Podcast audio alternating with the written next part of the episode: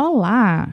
Começa agora um toque de amarelo corporate, trazendo hoje um convidado muito especial e um tema que nós já falamos, mas precisamos sempre reforçar pela sua importância.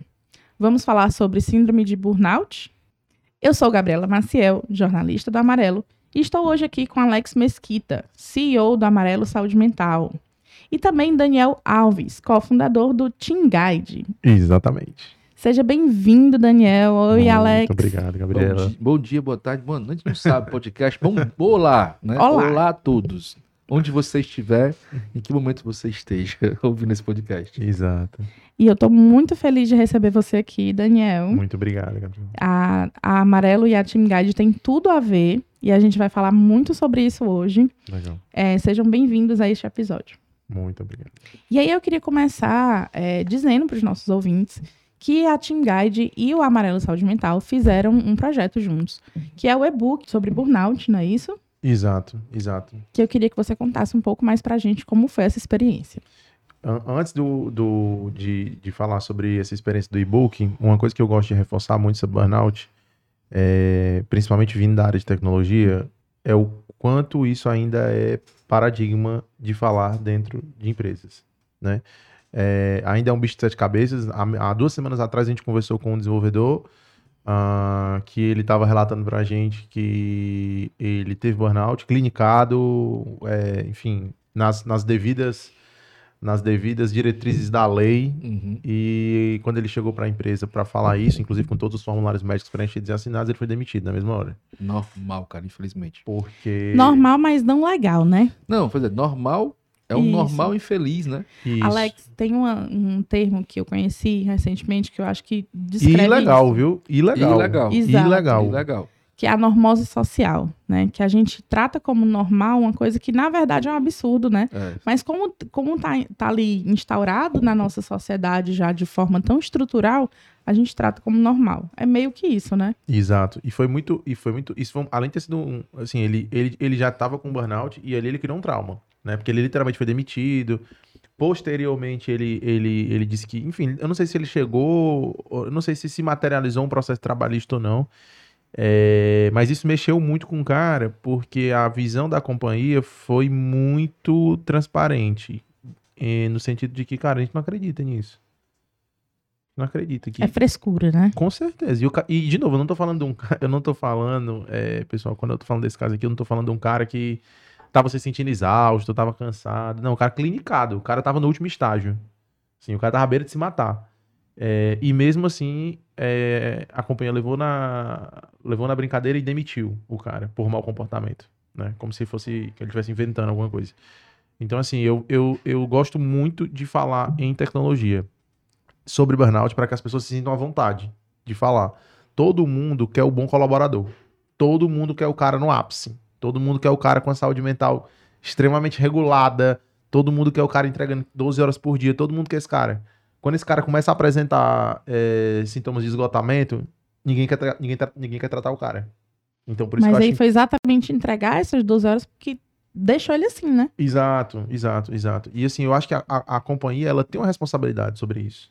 Não dá pra, não dá pra, não dá para eximir a companhia sobre isso. Ela tem, eu acho que quando a gente fala de investimento aqui em Team Guide e Amarelo Saúde Mental, é, cara, é responsabilidade da companhia de um jeito ou de outro, ela garantir que aquele colaborador vai ter uma boa experiência lá dentro. Isso tem que ser mandatório. Isso não pode ser atributo de diferenciar a companhia. Isso tem que ser mandatório. Se você tem uma empresa, você tem a responsabilidade sobre aquelas pessoas.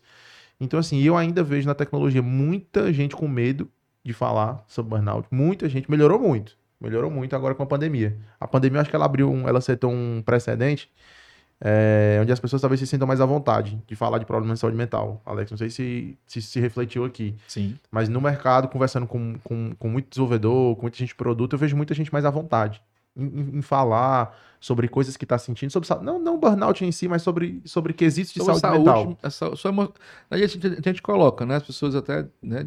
Não tem muito essa questão da saúde mental, às vezes é um pouco mais preconceituosamente falando, né? Ah, totalmente. Traz uma. é, é, A pessoa não quer falar porque quer falar. Mas assim, elas começaram a se abrir mais para falar sobre essas emoções. Exato, perfeito. Então elas começaram a, tipo, Perfeito. a gente até eu tava conversando com uma, uma pessoa de outra startup um dia desse, Ele disse, cara, esse modelo é, hoje da startup, desses modelos de tecnologia que você trabalha em ambientes colaborativos, onde você não tem mais aquelas paredes, são, como a gente tem aqui, né, no hub, mesas, onde todo mundo entra, abriu esse espaço para o cara estar tá aqui mais, pouco, eu tô me sentindo bem e tal, e trocar uma ideia com o um colega do lado, que antes ele não conseguia, porque trabalhava na cabine fechada, na salinha fechada, sozinho, então, sem conversar com o outro, entendeu? Então isso também foi...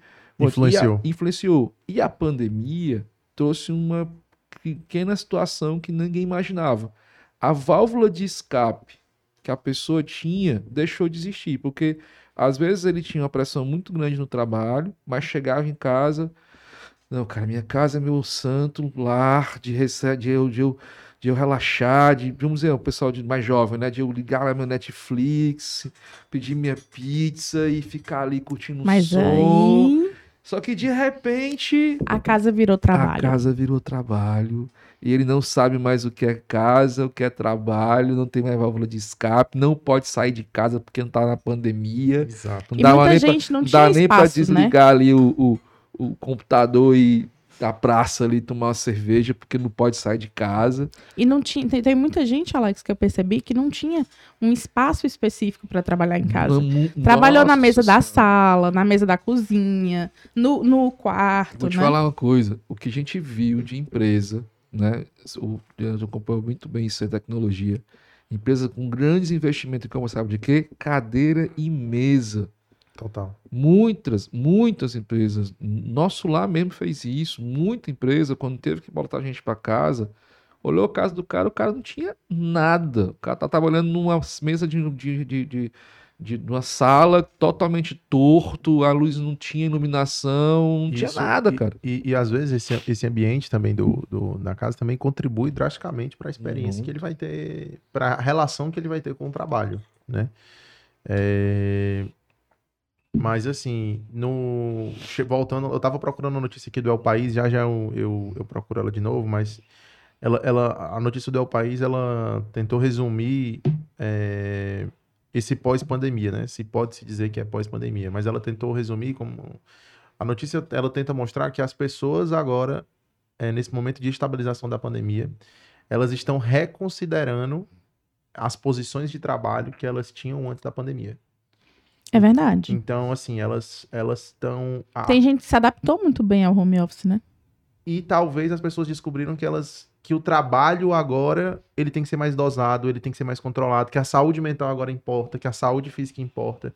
Então ela, ela, ela traz sobre ela traz sobre que, que aquele romantismo do excesso de trabalho ele, ele pode ter sido desconstruído de uma forma mais acelerada E que bom, dentro né? do pro- exatamente. Isso é uma vitória, na verdade. Deixa eu te falar Isso que é é uma coisa que isso aí tá causando, sabe o que é?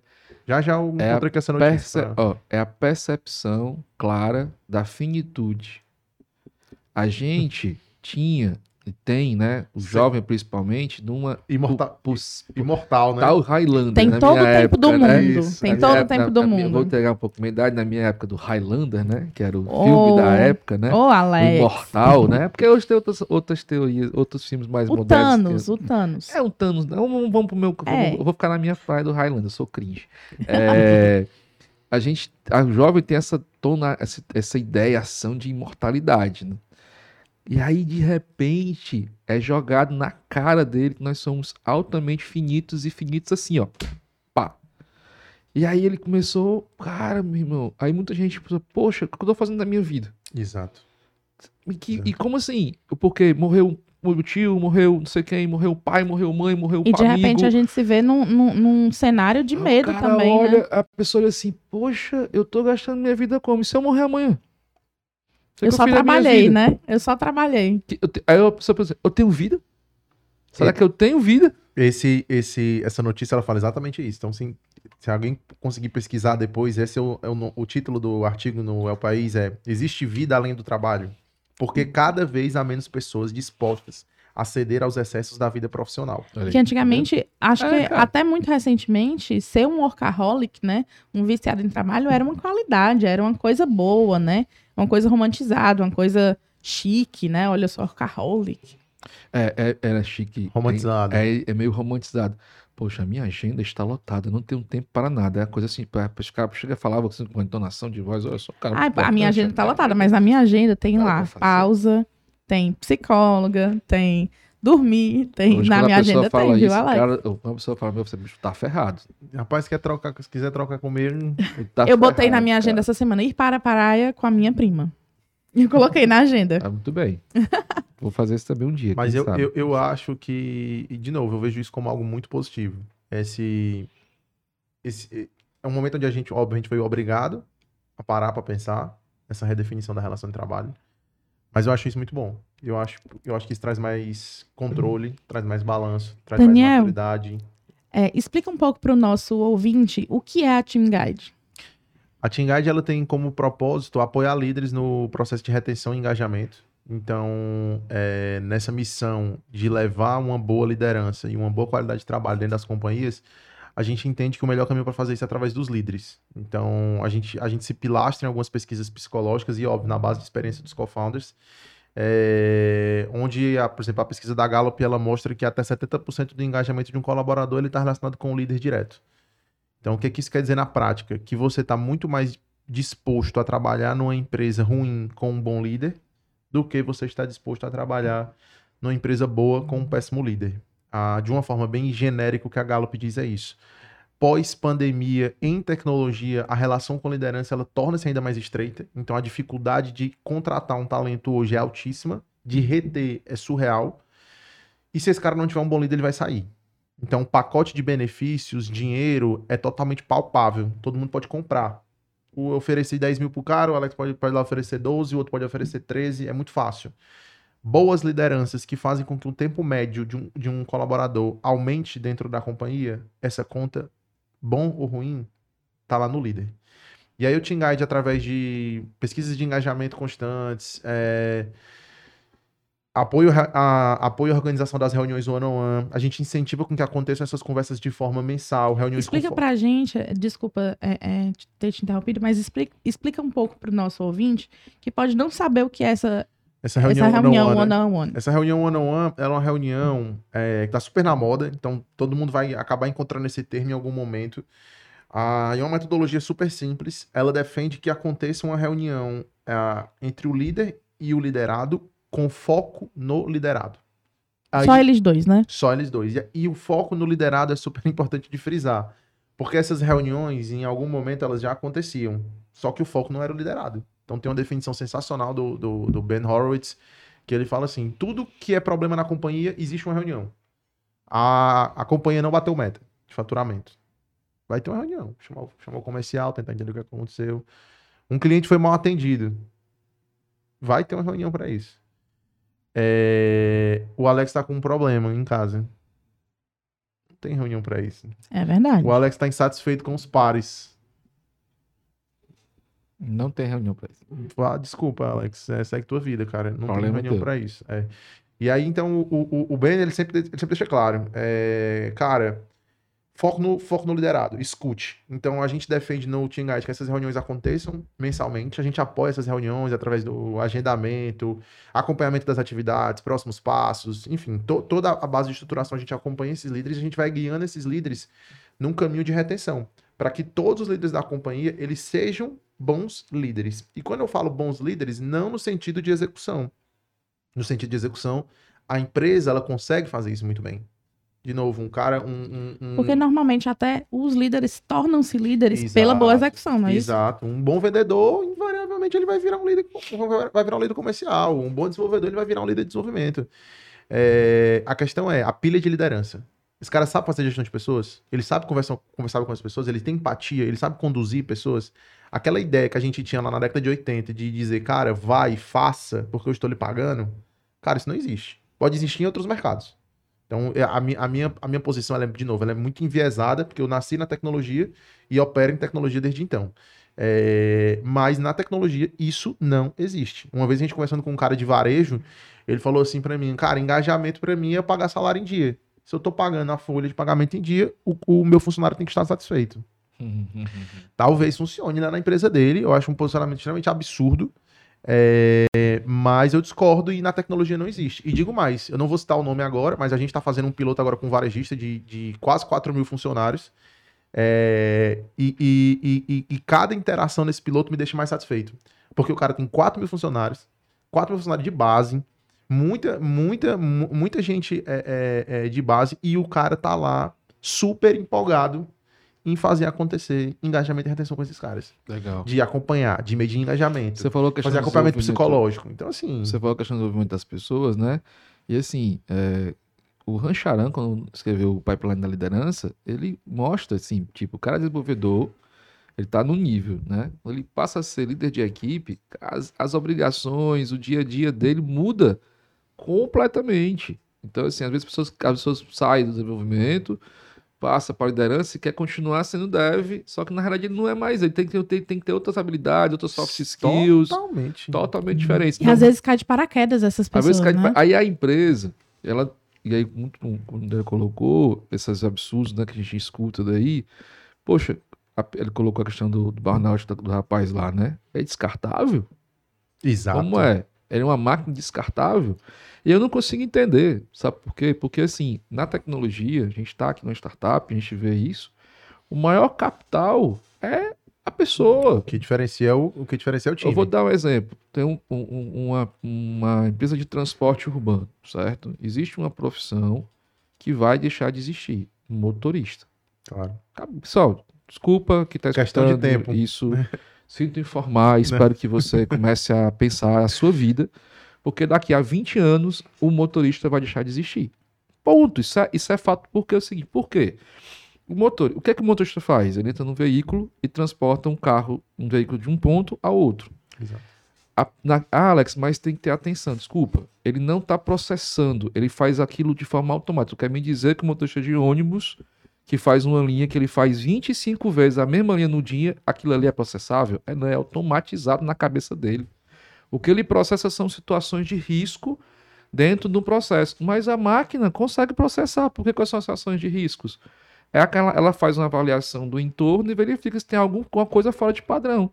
É totalmente automatizável e vai Já ser existem lugares que isso acontece, né? Já. Tá, então assim, aí você fez a peso de tecnologia. Cara, tem muita coisa que depende da capacidade de. Aí sim, o neocórtex, né, o raciocínio, a, a, a coisa que a máquina não consegue, que é a uhum. criatividade que está dentro de um cara que vai desenvolver um sistema que tem que pegar uma linha aqui, uma linha acolá e criar, a máquina não vai conseguir fazer isso, cara. Ela não tem essa capacidade criativa. Aliás, e aí o cara acha que o cara descartável porque ele teve um burnout, velho. Exato.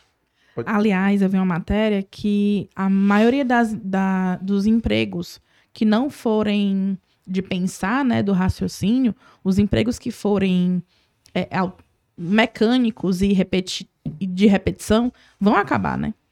Não, eu vi uma, uma podcast uma vez, o cara falou o seguinte, é um podcast até da Startse, é, que tem, tem uma sede na China, e aí ele dizendo o seguinte, aqui na China existe uma norma, qualquer serviço feito por um ser humano repetitivo vai ter que ser feito por uma máquina. Não é questão de, de, de não. De, vai ser assim. Eles vão pegar todos os serviços repetitivos que podem ser automatizados, eles vão ser automatizados.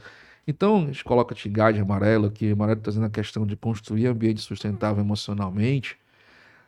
Que, qual é a principal, vamos dizer assim, parte do corpo humano, já que é assim que a gente pode colocar, que vai uhum. estar mais relevante daqui a 20 anos? A mente, nossa né? cabeça, cara. Exato. Nossa cabeça. E aí eu fiquei pensando, a gente já fez alguns episódios, se o ouvinte quiser ir voltar na playlist e ouvir, sobre o burnout, né? E aí você traz uma perspectiva nova do, do líder. Do líder. Né? E como é que um líder deveria, então, agir, diferente do que você já disse que não deveria fazer, Pronto. como o líder deveria agir frente a um funcionário que apresenta, oi, estou com burnout? Pronto. É, às vezes as pessoas dizem que eu, que eu, as pessoas às vezes que estão próximas no meu ciclo, elas ficam falando que às vezes eu exijo muito dos líderes, né? Pô, Daniel, tu espera muito dos líderes, tu joga uma carga de responsabilidade muito grande nos líderes. Claro, meu amigo, ele é líder. Então, por isso, ele tem que, ele, ele tem que atuar. Quando a gente fala de burnout, ele não tem responsabilidade clínica sobre aquilo. Com certeza. Ele não é psicólogo, ele não é psiquiatra, ele não consegue tratar aquilo, certo? Mas um bom líder, ele conhece o seu liderado. E não só no espectro profissional. De novo, o cara que vem com papo pra mim de que profissional é uma coisa e pessoal é outra, tá fora. Isso não existe. Isso não, Não, existe. dá pra separar, né? Você- Não existe, não existe. Can- já cansei de ouvir gente falando: ah, Daniel, o cara na One on One só quer falar comigo sobre coisa pessoal. Que bom, meu amigo, que bom. Você deveria achar isso bom. Significa que o grau de lealdade e confiança nele sobre a sua pessoa aumentou. Então você devia achar isso bom e não isso ruim. É, então, assim, um bom líder ele tem que escutar. O corpo vai dar sinais, as pessoas vão dar sinais de exaustão, de cansaço. Isso vai acontecer. Você, como líder, tem a obrigação de perguntar como está a carga de trabalho da pessoa, como é que a pessoa está se sentindo, se ela está satisfeita com as metas, se o que ela está executando está alinhado com, que é- com a expectativa dela de médio prazo. São perguntas que às vezes líderes morrem de medo de fazer. Por quê? Um, não querem se envolver com o colaborador. Dois, não tem, tem medo de vir uma resposta difícil, tipo a- o Alex dizer, cara, não, não tá alinhado com o que eu tô procurando, o que eu tô fazendo. Ou então, não, eu tô com muito trabalho. Tô e aí com- você vai ter que tirar. Você a carga de trabalho da pessoa, Você é né? líder. Diga lá, é, é, é um negócio temporário, é um negócio que tá acontecendo só uma vez. Justifique, dê contexto, dê propósito. Cara, isso vai acontecer só agora, porque tá acontecendo isso aqui assim, mas a empresa tá se reestruturando. A gente tá com uma vaga aberta, sei lá. O cara, eu vou ser honesto contigo. Pelos próximos 10 anos vai ser assim. Então, é melhor tu sair. As pessoas, elas, é, é, é, o- a relação, ela, ela tem que ser melhorada muito. E isso diferencia. De novo, não deveria, não deveria diferenciar, mas isso diferencia várias empresas. Cansamos, cansamos, cansamos, cansamos, cansamos na minha, na minha carreira. E agora ainda aqui no, no Guide, o pau cantando de, de, de contratação difícil, da gente contratar gente que, que vem pra ganhar menos. Cansamos de fazer. Ah, a gente faz isso porque a gente, porque a gente quer. Não, é o momento da companhia. A companhia, a companhia tá crescendo, tá com orçamento reduzido. Às vezes eu tenho aquele orçamento ali que eu, eu- cara, eu só tenho 5 mil pra essa posição. Às vezes eu encontro uma pessoa que tá ganhando 8 mil, 10 mil e que ela quer vir pra ganhar 5 mil. Porque Pela lá na segurança psicológica. Né? Exatamente, porque ela sabe lá na empresa dela que tá todo mundo cuspindo na cara dela, que ninguém se importa. Sim. Então, assim, é, é, o líder ele tem muita responsabilidade de escutar. Ele vai resolver o problema do burnout? Não, não pode. Não é função dele fazer Não isso. pode. Ele vai ligar para Mas amarelo. ele pode também. Exatamente. Ele vai né? ligar para amarelo. Ele vai ligar para amarelo. Ele vai sinalizar para o colaborador que ele está fazendo isso. Uhum. Colaborador, eu, eu estou buscando ajuda para você. Estou trazendo Exatamente. amarelo. Estou- esses caras são bonzinhos. Será que não é. O que, ele vai atuar no que ele tem controle. Ele tem controle, talvez, de dar um- um- uns dias fora pro cara. Ele tem controle, talvez, de mudar a, a carga de trabalho do cara. Eu já Mudar talvez o horário que ele tá trabalhando. eu já passei por situações é, com colaboradores em, em situações semelhantes, talvez não tenha chegado a burnout, que eu tirei na hora. Quando eu falo tirar, não é demitir. Eu tirei- Afastou o cara. Afastei o cara na Eu vou dar um hora. exemplo na agora. hora, na hora. E só, só, só Dá, mais dá. um pouquinho, é, é, Alex. As pessoas acham que eu faço isso. Uhum. é, as pessoas pensam, ah, Daniel, mas também tu faz isso porque, porque tem time grande, não sei o quê. Meu amigo, eu me lasco também. Eu me lasco. Então, assim, a partir do momento que eu, que eu tô liberando um colaborador desse, eu me lasco. Porque eu vou, eu vou ter que redistribuir aquela carga. Eu vou ter que convencer um monte de gente. Eu vou ter que Exatamente. fazer um monte de atividade. Eu me lasco. Mas eu faço isso em nome da saúde mental do cara. Eu preciso afastar aquele cara. Eu não posso esperar o cara pular da janela. Né? Mas, Exatamente. Não, e aí, só que você falou agora, né, a respeito de afastamento.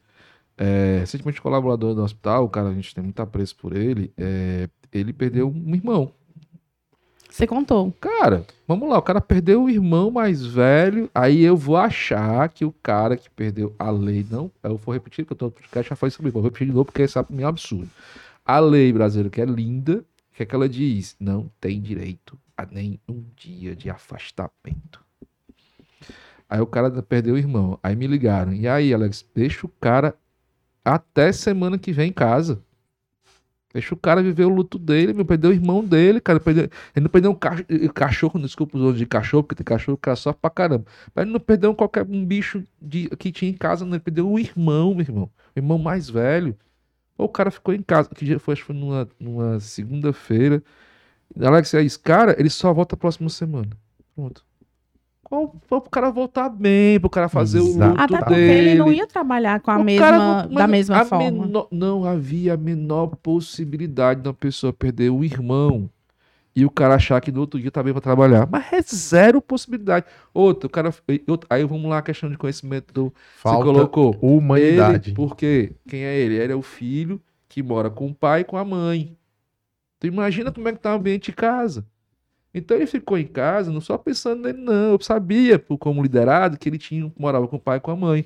Então ele ficou em casa fazendo o quê? Dando suporte pro pai e a mãe que perderam o filho, cara. Então aquela semana pra ele foi essencial pra ele ajudar o pai e a mãe, pra viver o luto, pra missa de sétimo dia e voltar segunda-feira trabalhando, cara. É, Ainda Cara. não vai estar bem, mas tá bem melhor do que Eu, e- falando por experiência própria, é, no, no começo do ano, em abril, eu também perdi uma pessoa da minha família, uma tia. E assim, é tia, né? Na lei não tem nenhuma dispensa. Mas a Juliana, que é a minha diretora de marketing, foi super compreensiva. Ela disse, Gabi, não se preocupe, vamos fazendo no que dá. Porque eu não trabalho presencial, né, Alex? Uhum. Mas foi super compreensível e disse, fica aí, ajuda sua mãe, ajuda sua, sua avó e vamos com calma no seu É tempo. como o Daniel colocou, vida não existe essa história. Nós Não. temos vida. E, e, Ponto. e quando você trabalha numa companhia onde, onde isso vira um ato repetitivo, o colaborador ele começa a entender. Isso aqui é um ambiente seguro. Isso aqui é um ambiente onde as pessoas cuidam de mim. Eu, a gente já viveu uma situação lá na, na, na companhia, Alex, exatamente igual a essa, e que o irmão do cara foi tratado de uma forma diferente, né? O, o- infelizmente o pai dele veio, veio a falecer e a gente soube tudo, e, e aí a posição da gente foi, cara, fica em casa, quando você estiver se sentindo bem, você volta. E aí, quando ele voltou, ele voltou acho que uns 15 dias depois, e ele, cara, o, o meu irmão teve que voltar um dia depois. Trabalha, Aí. na, numa grande companhia. E de acordo outro dia, tá- tá trabalhistas, eu acho que tinha um dia. É de- um dia só, né? é, acho que É, um não, dia. porque, não, assim, pai e mãe tem, né? Assim, ah, mas por exemplo, irmão, eu acho que Não, não, mas pai e mãe, sim. Ah, mas tinha um Você dia. pede pai, mãe, filho, uma esposa, um dia. Ah, Perdeu tua pai e tua mãe, um dia resolve tua vida, imagina. Cara, eu acho assim de, um- de uma. Uma falta de humanidade. Enquanto eu puder escolher é, o que eu vou fazer da minha vida, e aí é esse também é um dos grandes, meu, grandes propósitos pessoais meu como empreendedor. É, o quanto eu puder levar e melhorar a vida das pessoas e endossar que pode existir relação humana no ambiente de trabalho, eu vou fazer. E às vezes eu conto essas histórias para pessoas não, não, não. Às vezes, às vezes, às vezes a gente, às vezes eu acho que a gente vive numa bolha, sabe? Porque quando eu olho pro lado, tem um monte de gente em empresas tradicionais que eu conto isso e as pessoas falam, Daniel, tá louco. Não, é possível. Daniel, tá louco, tu faz isso pelas pessoas. Não, Daniel, isso não existe, não. Olha, pois lá no trabalho, se acontecer um negócio desse, eu tenho que voltar no outro dia. Aí o cara, que pena de você. Mas você tem que entender que você tá numa empresa ruim. Peça Exatamente. demissão, Isso mesmo. peça demissão, vá pro outro canto, crie coragem. Deus é bom. Você É encontrar. Assim, as leis trabalhistas no Brasil, elas são patriarcalistas e o pessoal às vezes acha lindo, mas na realidade elas punem mais o colaborador do que na realidade ajudam o colaborador, certo?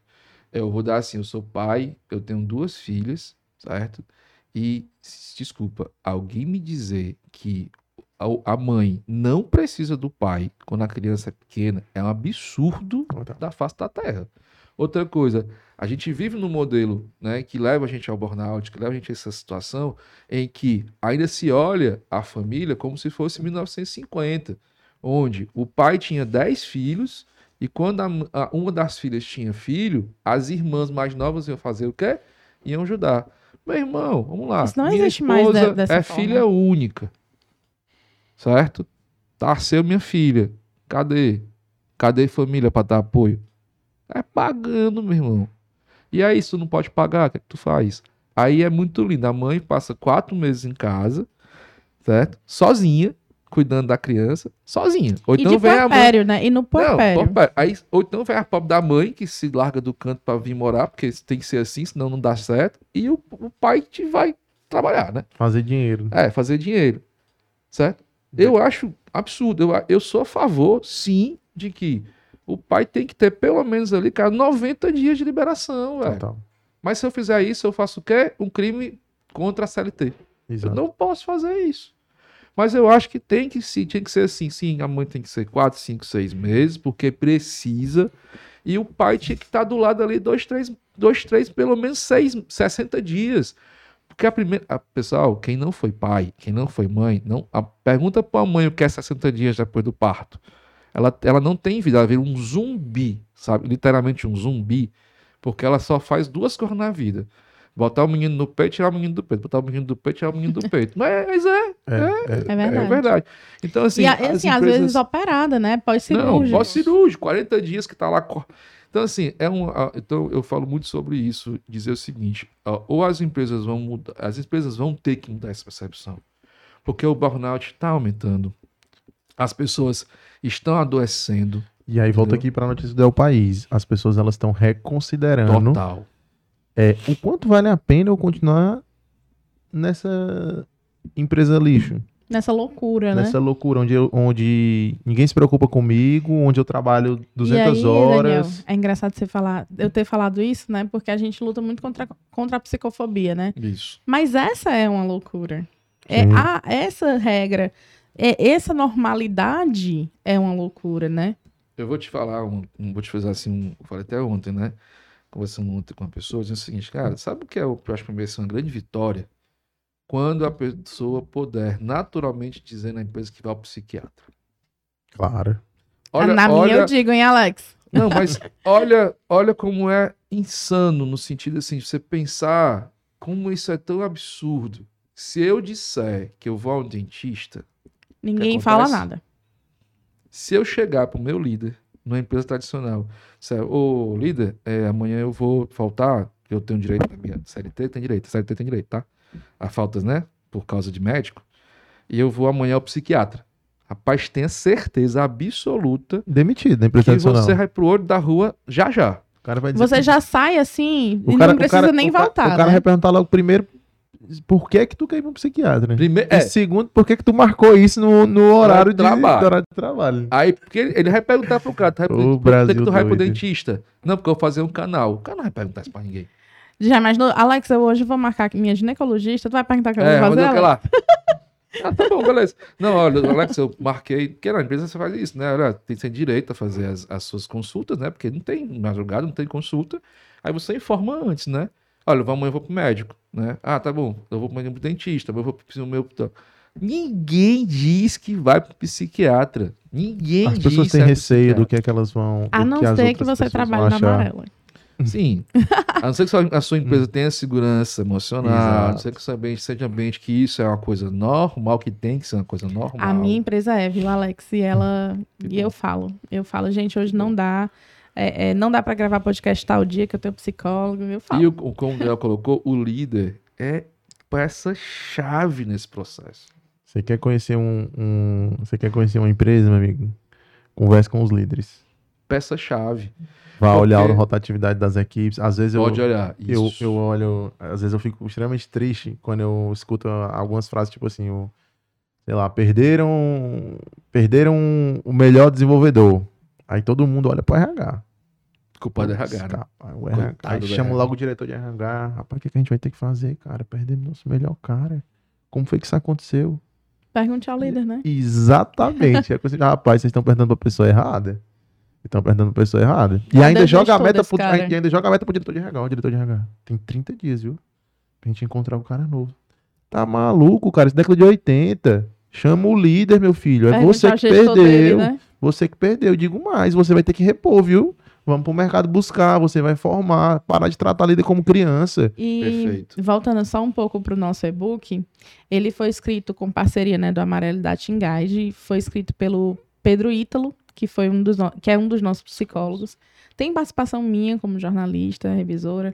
Tem o pessoal lá da Tinguide, do Daniel. Luana Norões. A Luana Norões, exato. Nossa. Tá, o, o e-book está disponível no site do Amarelo, no Isso. Instagram. Tem a link na- o link na bio para download gratuito. E eu queria falar um pouco sobre esse book. É, a, gente, te- a gente tentou abordar nesse book é, coisas muito práticas. Muito práticas. Então, assim, é, é, é, a gente tentou deixar numa linguagem clara para o líder o que é que ele pode fazer, como ele pode atuar, que ferramentas ele pode fazer. Sem, assim, óbvio, óbvio, né? Assim, no, que a gente fala lá do Tingade, a gente fala da Amarelo. É, mas, assim, pessoal, tá muito sintetizado. É muito tranquilo o, o conteúdo que tá lá dentro. É um guia. É um guia. É importante para o colaborador também. Às vezes, se você está se sentindo um pouco exausto, você não sabe exatamente o que está acontecendo, leia. Ele vai falar lá sobre sintomas, sobre etapas. Então, é super importante. Se o seu líder não leu, mande para o seu líder. Se você estiver achando que você está sentindo Encaminha, né? Olha o que eu vi. líder. Peça pro seu líder Dá uma ler. dicasinha. Olha, linda, dá uma lindinha aqui. Exato. Manda, manda, manda. Tem uma postagem, né, no Achei feed do Amarelo. Manda pelo aqui. direct. É, Olha o que eu vi. Dá uma olhadinha nesse negócio aqui. Achei tão interessante. E eu, e eu acho muito bacana, de novo, a gente tem que aproveitar que essa porta abriu de saúde mental e se botar um pé na porta para ela não fechar. Com certeza. Porque vão tentar fechar. Vão, a- Vamos tentar fechar. o, o retorno à normalidade, e aí já sendo polêmico, né? Que o retorno à normalidade que se propõe, ele vem para tentar fechar um monte de coisa. Olha, mas Ele isso aí é a missão da gente, viu? estabilizar e pra, pra, tipo assim, cara, esquece esse negócio Eu, eu sei que vão tentar fechar, mas eu acho que tem uma onda que, que é maior, que né? é maior. Que eu também acho. Vamos quebrar essa certeza. porta? Eu vou dar um exemplo aqui, Também certo? acho. Qual é, qual é a discussão hoje do momento? Modelo de trabalho. Exato. E que, e que a- Quem discutia isso, cara, há um ano e meio atrás? cara, meu amigo, é isso aqui? Tá achando Já ruim? Acabou-se. Hoje, por exemplo, qual é a discussão hoje, né? Nem mais se vai ser. A discussão deixou de ser. Aí, olha como a coisa inverteu, né? A questão da experiência do colaborador.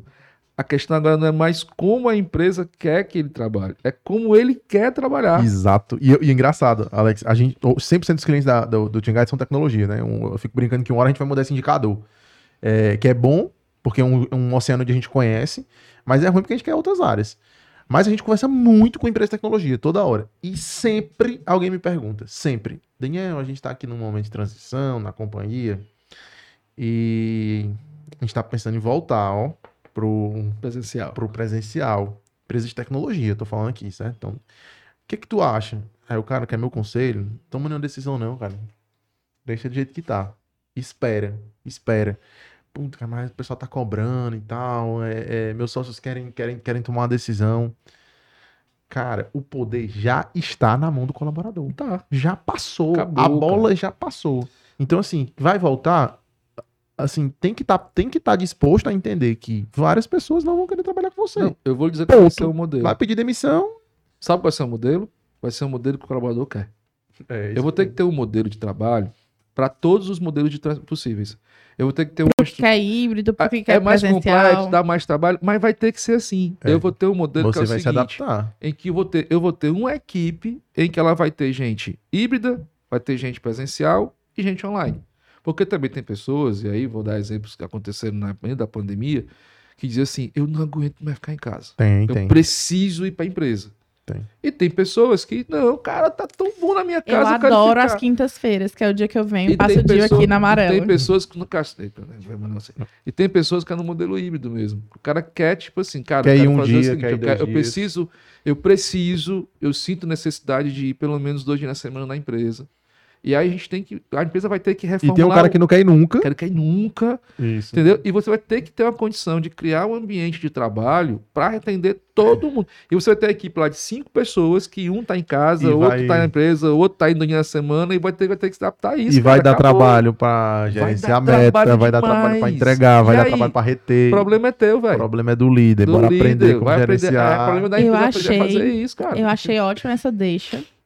Pra dizer que o nosso papo está chegando ao fim.